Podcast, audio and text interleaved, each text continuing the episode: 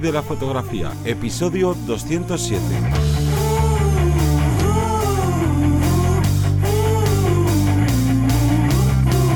Bienvenido, bienvenida al podcast que te enseña a vivir de tu pasión, es decir, vivir de la fotografía donde semana tras semana te traemos todo lo relacionado con el mundo fotográfico como negocio, ya sea esa parte de marketing, de búsqueda de clientes, de cómo llegar a los clientes, de cómo posicionarte en internet y bueno, un largo etcétera. Quiero ir un poco rápido porque seguimos teniendo aquí de invitada a Mara Valderrey y bueno, un saludo.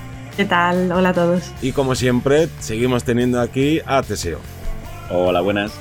Seguimos con, digamos, como esta especie de segunda parte de, entrevista, pero en la que nos vamos a centrar en algo, en una parte muy específica que hace Mara en su trabajo, que creemos que lo hace muy bien y bueno, y a las pruebas me remito, que empezó hace bien poquito y ya vive de, ya vive de la fotografía y esta estrategia, pues entre otras muchas que nos irá contando, pues digamos que le da gran peso a cómo atraer clientes, al inbound marketing. Así que antes de empezar, ya sabes que toca el call to action, así que cuéntanos, Teseo, que hay esta semanita por la academia. Recordaros como cada semana que en nuestra academia vivir de la fotografía.es tenéis un Netflix de fotografía donde tenéis un montonazo de cursos para poder eh, formaros, pero en especial este mes empezamos con un nuevo curso, tenemos un curso de edición de retratos o edición de pieles enfocado a ser muy prácticos y a aplicar nuestros conocimientos eh, de los diferentes capítulos para eh, sacar el partido a la fotografía, pero sobre todo dándole importancia al tiempo. Habrá ocasiones que nuestro cliente pues abone una cantidad que no cubre esa separación de frecuencias con la máxima edición tal. Bueno, os voy a enseñar a hacer desde lo más complicado hasta lo más fácil eh, con unos software especiales como puede ser Portraiture para que nos edite la, piel de forma semiautomática y ganar ese tiempo también un poco eh, acorde con lo que necesite nuestro, nuestro cliente. Así que un curso especializado en edición con Photoshop y con todas las herramientas y plugins extra, como digo, en vivirdelafotografía.es. Y dicho lo cual, vamos a seguir con estas preguntas interesantes y respuestas aún más interesantes y bueno, ya que estábamos hablando de, ¿no? de cómo orientarte, de cómo conseguir cosas relacionadas con lo que necesita nuestro cliente, pues ya sabemos que en el marketing no hay una estrategia, no hay dos, hay cientos, hay mm, muchísimas y además no todas siempre funcionan dependiendo de si tú eres fotógrafo, si tú estás abriendo un bar, si tú estás abriendo un negocio de zapatería. Entonces, dentro de ese gran abanico de estrategias, ¿Cuál eh, identificaste al primero que al principio que te podían funcionar? Si son las que te han funcionado, si has ido variando, cuéntanos un poco. Pues yo, bueno, como decía en el otro podcast, eh, desde un primer momento me empecé a formar en marketing porque tenía claro que la gente tenía que llegar a mí. Y claro, te encuentras, pues eso, con un montonazo de estrategias posibles, eh, de maneras de llevar a cabo, unos te cuentan una cosa, otros otra. Había muchas que descarté porque estaban pensadas para la atracción prácticamente masiva de usuarios y eso no es algo que se adecue a lo que yo ofrezco. Al final es un servicio para empresas muy personalizado. Por mucho que yo haga una sesión de retrato hoy y mañana otra, la de hoy será diferente a la de mañana porque ese retrato corporativo que necesita una empresa puede ser distinto al que necesite otra.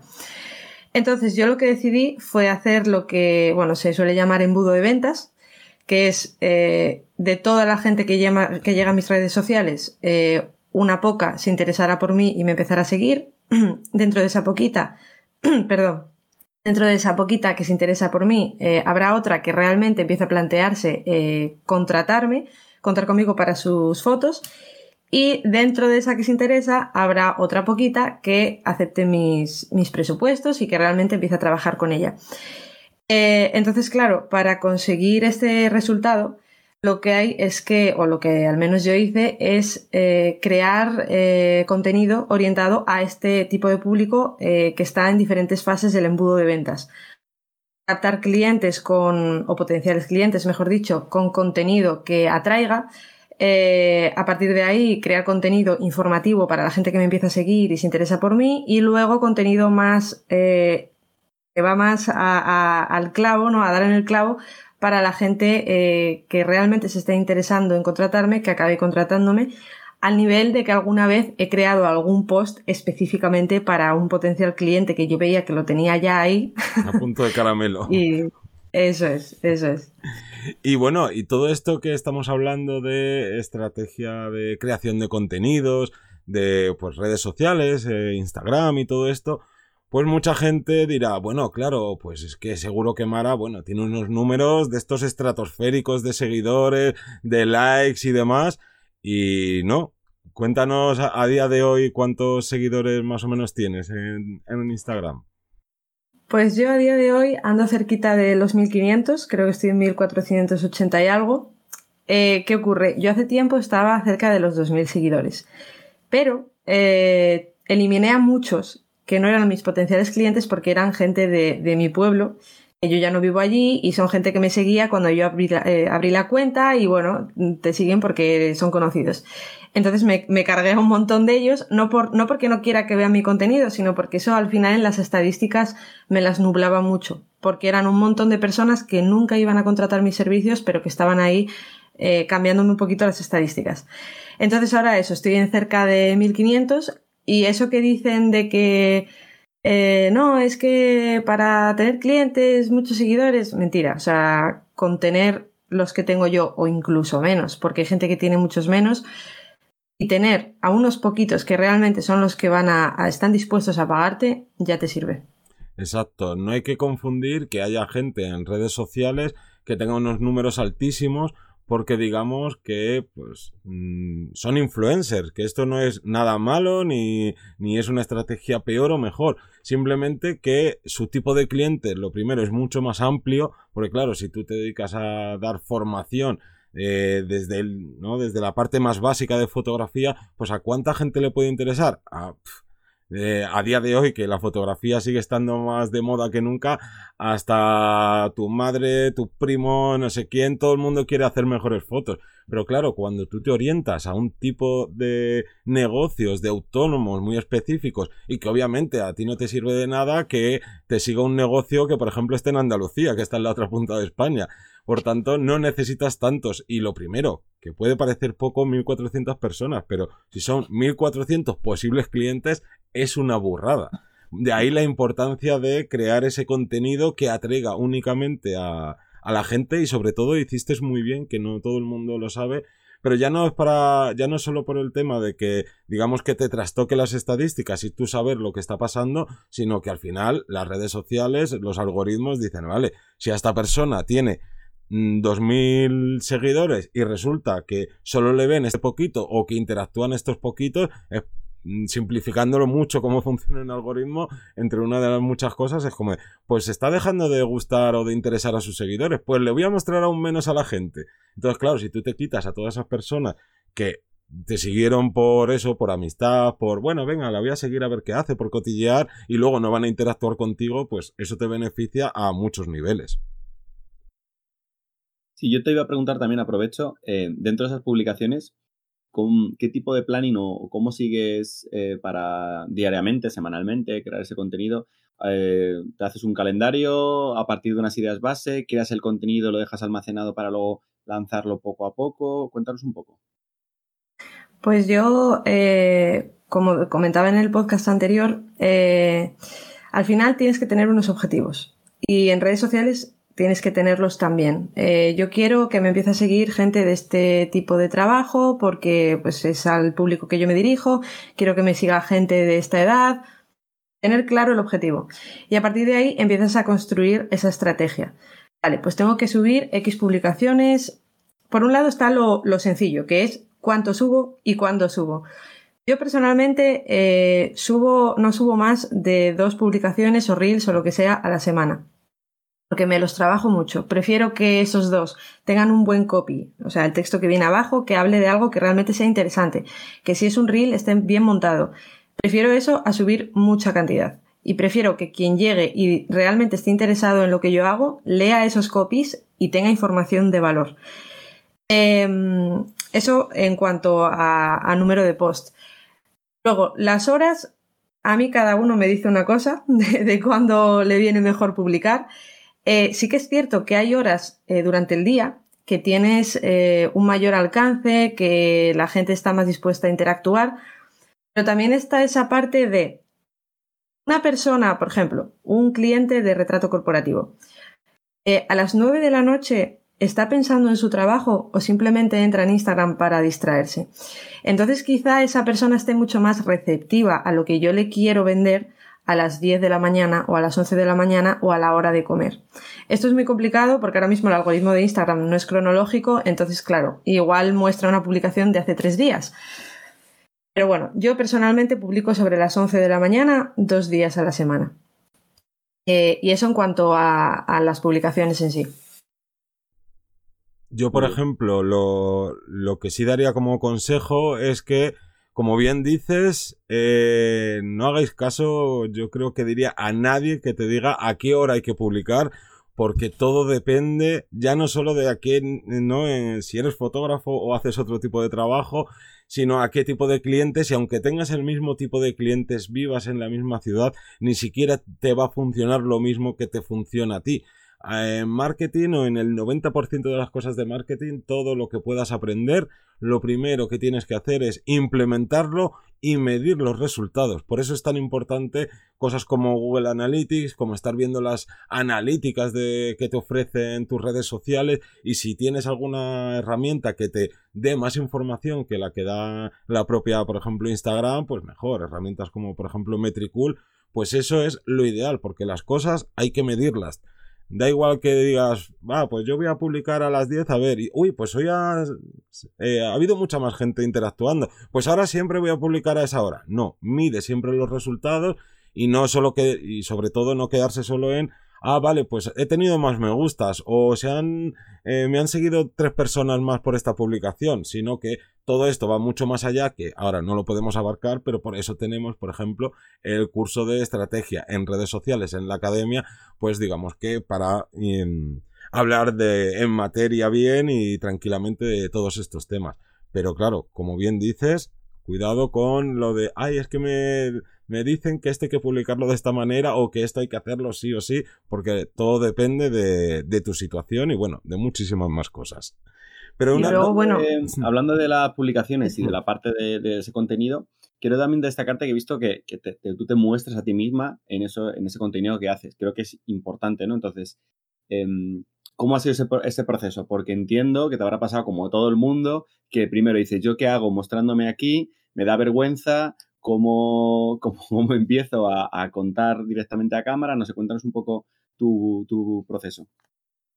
Claro, yo lo que, lo que dije antes es solamente en cuanto a cuánto publico y cuándo, pero ¿qué publicas al final? Eh, yo lo que intento hacer es un mix de enseñar mi trabajo tal cual, a la vez que te explico cosillas sobre él, y luego eh, parte de marca personal, que ahí entra lo que dice Teseo de mostrarme a mí misma en redes sociales. Yo siempre pongo el mismo ejemplo. Si, por ejemplo, encuentras eh, dos dentistas en Instagram, eh, ninguno te enseña una cara, todos te venden lo mismo, por precios muy similares, no hay absolutamente nada que te haga decantarte por uno o por otro. Sin embargo, si uno de ellos te enseña quién te va a tratar, dónde te va a tratar. Incluso te habla a cámara sobre qué hacen y cómo lo hacen. Ese te va, por narices, te va a transmitir más confianza. Y yo eso era lo que quería trasladar a mis redes. Competencia hay mucha, pero competencia que se atreva a mostrarse en redes, a subir stories hablando, que a mí también me cuesta, que es difícil, a subir reels hablando, hay poquita. Y así, aparte de dar más información a tu cliente, de retenerlo más porque vemos una cara y nos llama más la atención, eh, además trabajas en tu marca personal y le pones cara a esa empresa. Hay un montonazo de perfiles de fotografía, por no decir que la mayoría. su foto de perfil es su logo, que no encuentras a esa persona en ningún lado y al final no te vas a quedar con esa cuenta. O sea, cuando pienses en un fotógrafo no te vas a quedar con él porque hay otros 200 como él o ella. Pues a mí me pasa eso. O sea, eh, digo, Mara, tienes que enseñarte, tienes que mostrarte y es poquito a poco. Empieza por poner tu cara de foto de perfil. Sube una foto tuya a Stories en lugar de hablar y pon texto por encima. Luego, bueno, atrévete un poquito ya a salir hablando por Stories o a salir en el behind the scenes de las sesiones, cocinas así. Y luego, pues poquito a poco, yo empecé haciendo eso y ahora ya me grabo en stories. Me cuesta, pero, pero tengo que hacerlo porque sé que me viene bien. Y he empezado también a hacer reels eh, que funcionan súper bien. Y yo la verdad es que recomiendo a todo el mundo que no lo hace que lo haga, porque va a notarlo en las estadísticas y va a notarlo en, en cómo la gente responde. Claro, al final, tú lo has dicho, competencia hay mucha. Y una de las mejores cosas cuando hay mucha, incluso cuando hay poca competencia, es saber diferenciarte. Y una de las maneras de saber diferenciarte es mostrarte y eso conlleva también marca personal. Y ahí lo, has definido perfectamente. Y el gran problema que hay dentro de la fotografía, eh, y ya bueno, y no dentro de la fotografía, porque has puesto el ejemplo perfecto también de los dentistas. La foto está de stock o no de stock, que hayan contratado a alguien de una sonrisa profiden, con los dientes ahí perfectísimos, y es como ya, pero a mí el dentista me da miedo. Yo quiero saber si, si tú eres especialista en, en, no, en no hacer daño, quiero ver dónde me vas a hacer eso por si me da, ¿no? Me da confianza. Al final, la marca personal se basa en generar confianza.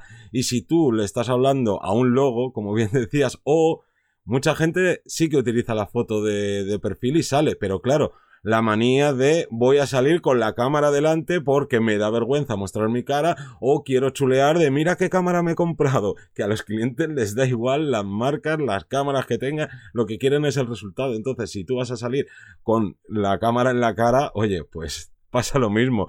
Va a ser mucho más difícil que empaticen contigo y por tanto que confíen en ti que si te estás mostrando ya no solo en foto, sino en, en vídeo, ya sea historias, reels o, o cualquier tipo de contenido en el que, oye, una voz y una cara mil veces mejor que no estar hablándole a un ente que hace unas fotografías muy bonitas, pero que es un ente que no sabes si el día que no que vaya a hacerte la sesión, pues lo mismo te cae mal o, o dices, madre mía, eh, pero no me gusta su voz, yo que sé, cualquier cosa. O, incluso que te sientes identificado identificada con, ese, con esa persona. Muchas veces se piensa que tenemos que salir perfectos, tenemos que contar la perfección en nuestra foto. Bueno, pues a lo mejor es un proyecto que está siendo complicado, pero lo he llegado a resolver así, de esta forma, tal. Y bueno, pues a lo mejor la, persona que lo está viendo se siente identificado por tu esfuerzo, por tu forma de, de hablar, como bien dices tú, por hasta la propia estética ¿no? Eh, física. Todo eso puede influir a la hora de que te contraten, entonces ahí estamos sumando y, como bien decías tú, Mara, diferenciándonos del resto de la, de la competencia. Y otra cosa que quería preguntarte, que más o menos ya has hablado de ello, que es ese planning de publicaciones.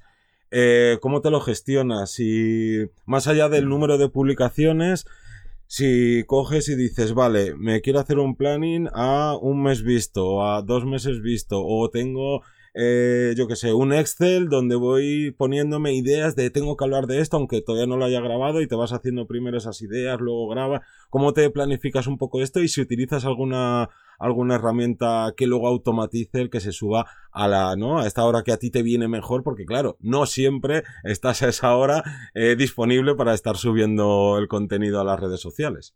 Claro, eh, yo lo gestiono como puedo, porque la verdad es que es complicado, eh, siempre con previsión y siempre con organización, pero yo al principio intentaba hacerlo eh, con un mes vista, incluso dos meses vista, y me di cuenta de que no se adaptaba bien a mí porque a mí me gusta ir subiendo contenido que voy sacando nuevo. Me gusta que igual hoy suba unos stories haciendo unas fotos en un restaurante y dentro de una semanita ya tengas las fotos por mi perfil, no que te suba fotos de hace dos meses. Entonces lo que estoy haciendo ahora más o menos es planificar a dos semanas vista aproximadamente.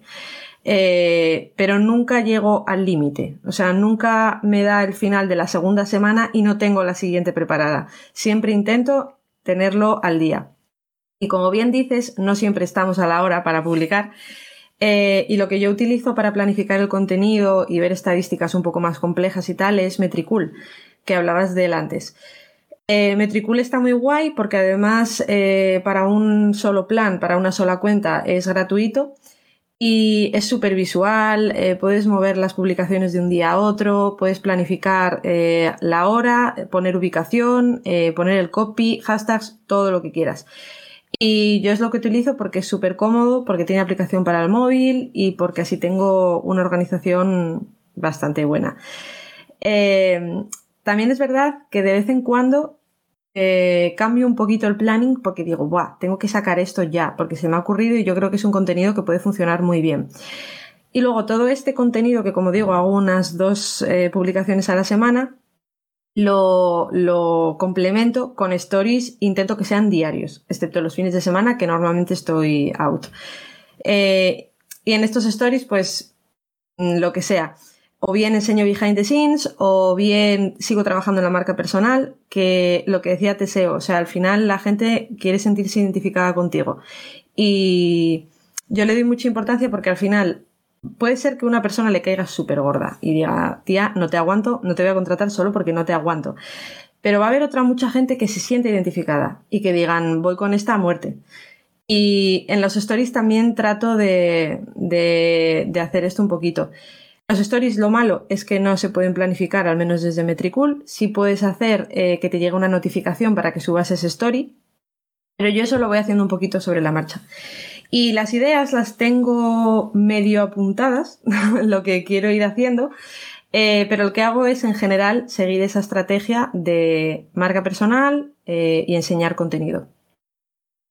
Y todo ese contenido entiendo que lo estás grabando con el móvil a nivel diario pero utilizas también eh, tu cámara para grabar, por ejemplo, reels, trabajas a lo mejor con un gimbal para que esté estabilizado o lo haces todo un poco más a, pulso con el móvil según vas improvisando.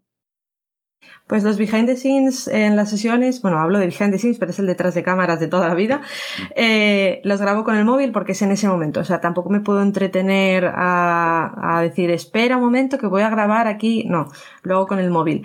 Pero sí que estoy empezando a hacer un formato de vídeo en el que ya sí me ilumino bien, eh, pongo la cámara y demás, me grabo con la cámara, que es hablando a cámara directamente y explicando un tema muy corto. Eh, y más o menos voy uniendo ambos, eh, ambos formatos. La gente tiene mucho miedo, al ser fotógrafo, de grabarse con el móvil o subir un reel con el móvil. Y lo que tenemos que tener claro es que la, la manera de comunicarse en Instagram es muy con el móvil, porque queda muy orgánico. Entonces, que la gente no tenga miedo a grabarse con el móvil, porque es a lo que estamos habituados. Pero de vez en cuando, sí me gusta grabarme eso un poquito con la cámara porque llama mucho la atención. Una buena iluminación, un buen color. Claro, al final volvemos un poco a esa conexión con los clientes y si tú te muestras siempre con esa pedazo de iluminación, con esa imagen, no sé qué, al final estás como distanciándote y eh, por lo que funciona también en Instagram, ¿no? Las historias y, y, esa inmediatez de, obviamente, una historia se nota que está en el momento y que ya está. No es algo que has grabado tal y que te y luego lo subes a posteriori y eso al final genera pues eso, como más cercanía, más empatía con, con tus posibles clientes que si todos los vídeos tienen que ser, vamos, aquí a un nivel hollywoodiense. Y volviendo a un tema de esto de grabarte con el móvil, ¿utilizas alguna aplicación o simplemente a pelo, Instagram, eh, modo selfie o apoyas el, el móvil en algún lado y te grabas o ahora que están surgiendo tantas y tantas aplicaciones que te permiten hacer cosillas, aunque sea algo no demasiado loco, pero poner un texto, poner subtítulos, ¿utilizas algo de esto? La verdad es que para los reels no me los que son grabados con el móvil no suelo complicarme demasiado. Hay veces que los monto directamente desde Instagram, desde la parte que tienen reels para montar tus propios vídeos y hay otras veces que utilizo aplicaciones externas. Eh, ahora estoy utilizando una que se llama Filmora, me parece. Soy un poco mala para los nombres porque, porque encima cada vez utilizo una distinta. Pero hay un montonazo y al final para vídeos de, grabados con el móvil eh, no te hace falta, cualquier aplicación de montar vídeos te vale, porque no vas a montar algo súper complejo con un montón de planos y demás. Sí que es verdad que para la parte de los reels que me grabo con la cámara lo monto en DaVinci, que es el que utilizo siempre para vídeos así más pro. Pues yo creo que no te vamos a robar más tiempo y creo que aquí se pueden sacar muchas cosas, muchos aprendizajes y muchas cosas que podéis poner en práctica para ver si funcionan porque repetimos, aunque eh, Mara lo que está haciendo lo está haciendo genial y le está funcionando muy bien, hay que adaptar eso que está haciendo a tu tipo de trabajo dependiendo de tu tipo de cliente o probar si a ti te funciona. Pero una de las claves sin duda es la constancia y esa planificación, aunque sea a dos meses, a dos semanas vista y que a veces te puede terminar como pillando ahí un poco el toro, como se suele decir, pero constancia es una de las cosas básicas en, en cualquier estrategia, sea esta de embudo de ventas, de inbound marketing, la que sea, por favor, ser constantes, porque si no, nunca va a despegar, ni vas a poder medir ni analizar si te, si te está funcionando. Entonces. Yo creo que no sé si Mara nos quieres comentar alguna cosita más antes de acabar. Pues en general, no solo para redes, eh, lo que dice Johnny, que hay que ser constante y yo creo que al final lo que diferencia a una persona que consigue vivir de la fotografía, entre otras muchas cosas evidentemente, de otra que no, es la perseverancia y que en los días bajos sepas levantarte y seguir trabajando y en que en los días altos que estás en una nube porque, yo qué sé, te han aceptado tres presupuestos, sepas bajarte un poquito y no perder la vista de que eso puede cambiar y de que tienes que seguir trabajando y que no te acomodes, vaya. Y esa perseverancia, tanto en redes sociales como fotográficamente, es lo que yo creo que te va a hacer conseguir al final eh, vivir de la fotografía. Muchas gracias por haberte dejado robar esto, este tiempo para la anterior entrevista y para esta. Y que, bueno, que repito, dejaremos en las notas del programa todos los enlaces para que podáis cotillear a Mara y aprender de, de lo bien que hace las cosas y que para cualquier cosa ya sabes que estamos por aquí y muchas gracias por, por todo lo que has aportado. A vosotros, muchísimas gracias. Y que como siempre nos escuchamos todos los lunes a las 7 de la mañana. Un saludo. Hasta luego. Adiós.